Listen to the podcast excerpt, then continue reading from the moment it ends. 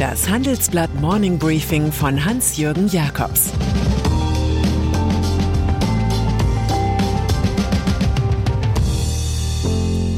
Guten Morgen allerseits. Heute ist Mittwoch, der 10. August 2022. Und das sind unsere Themen. Zugeschlagen. FBI-Razzia bei Donald Trump. Angeschlagen. Justiz seziert E-Mails von Olaf Scholz. Abgeschlagen. Die erste große Pleite eines Fintechs. Nach einer kurzen Unterbrechung geht es gleich weiter. Bleiben Sie dran. Die Welt steht vor gewaltigen Herausforderungen. Zum einen die Energiewende voranzutreiben und gleichzeitig den Klimawandel einzudämmen. Und auch der Energieträger Wasserstoff gewinnt weltweit immer mehr an Bedeutung. Doch wie geht es weiter?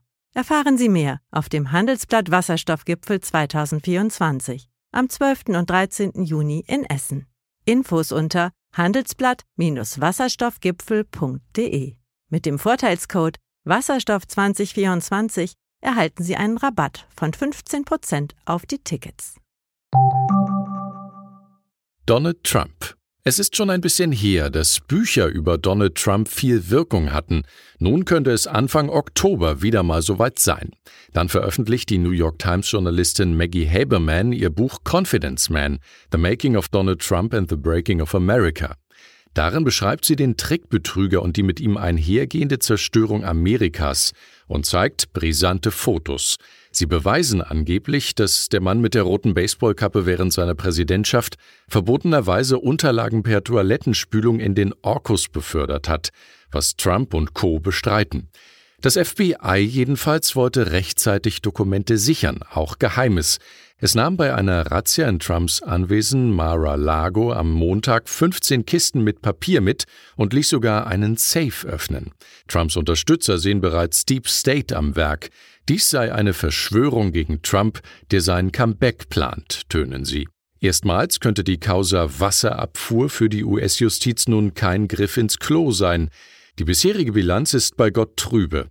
Aus Ermittlungen gegen Trumps Hotelorganisation, die vom Staat für Veranstaltungen zur Amtseinführung Trumps viel zu viel Miete kassiert haben soll, ist selbst nach fünf Jahren nichts erfolgt. Auch stocken zwei Untersuchungen in Manhattan und im Bundesstaat New York. Danach soll Trump in der Steuererklärung bewusst falsche Angaben zum Wert seiner Immobilien gemacht haben.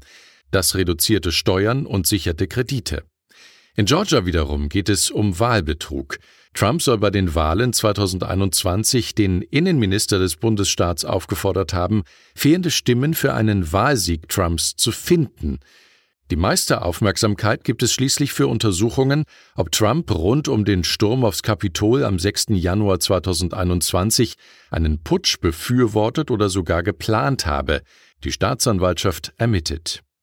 Im Rechtsstreit um die Herausgabe seiner Steuerunterlagen an einen Ausschuss des Repräsentantenhauses musste Trump jetzt erneut eine Niederlage einstecken.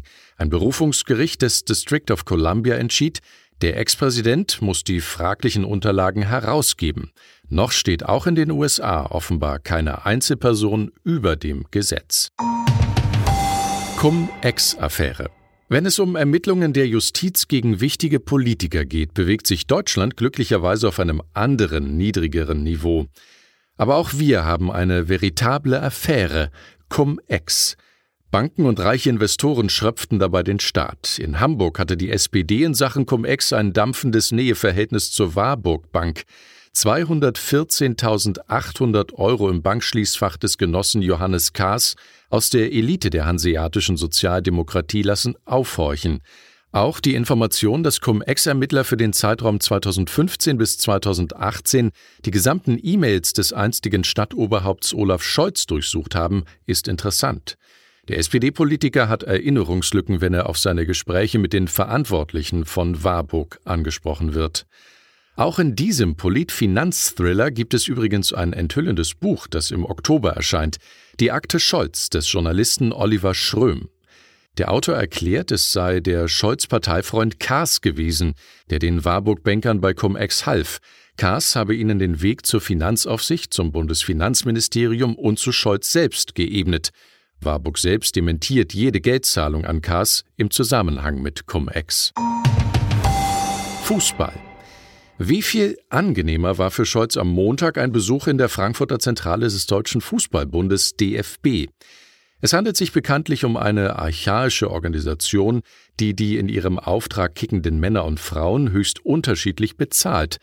Da wirkte der Regierungschef leicht menschlich und schnell reformerisch. Equal Pay forderte Scholz.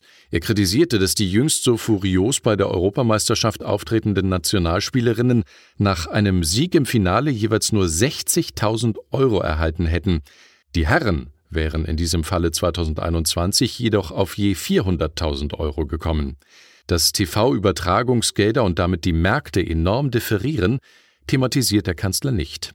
Vox Populi gebietet anderes.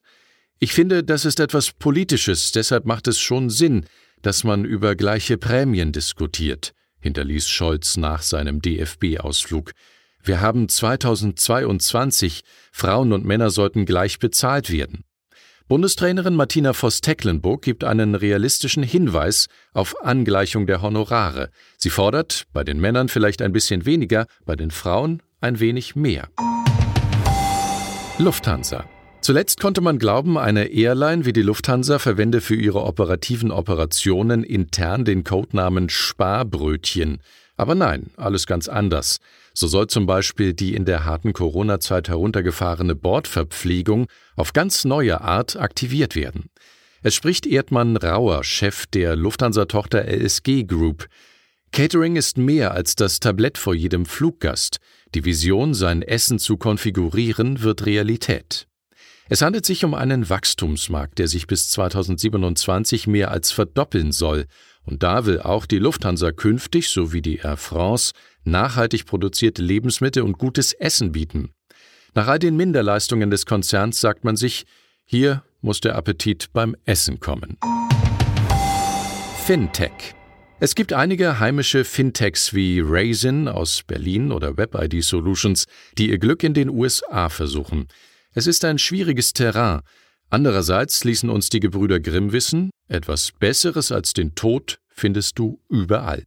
Nun hat es in der Hauptstadt das Finanzstartup Nuri mit 500.000 Kunden erwischt. Chefin Christina Walker-Meyer hat gestern Insolvenz angemeldet. Zuvor schon war der US-Partner, die Kryptobank Celsius, gescheitert. Die Guthaben der Kunden seien nicht in Gefahr, teilt die Firma Nuri mit.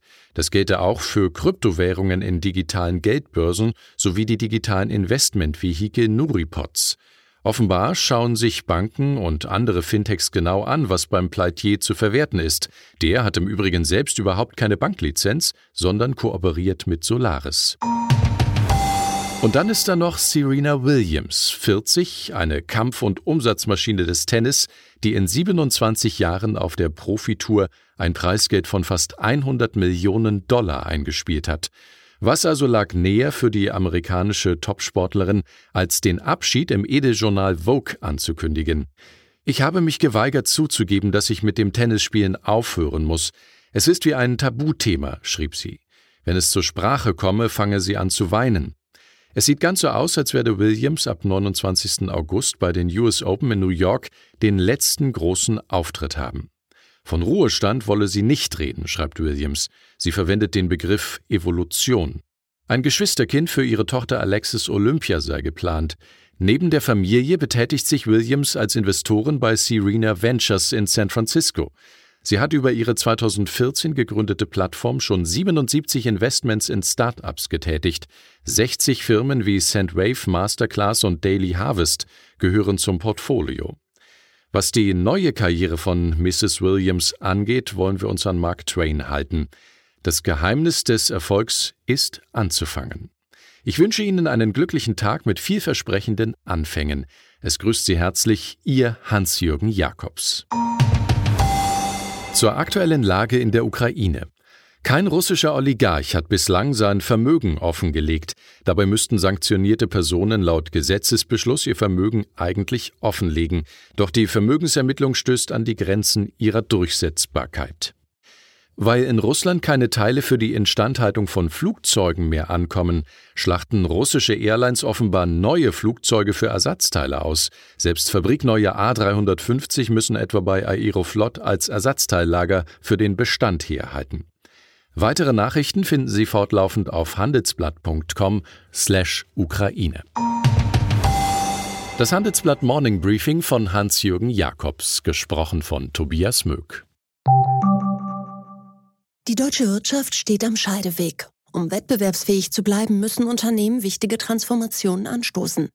Ab dem 24. April diskutiert die Restrukturierungsbranche Strategien für die Zukunft von Unternehmen. Mit dabei sind unter anderem Dr. Thomas de Maizière, Evelyn Freitag und Professor Dr. Ulrike Malmendier. Mit dem Vorteilscode Restrukturierung 24 erhalten Sie 15% Rabatt. Alle Informationen finden Sie auf handelsblatt-restrukturierung.de. Thank you.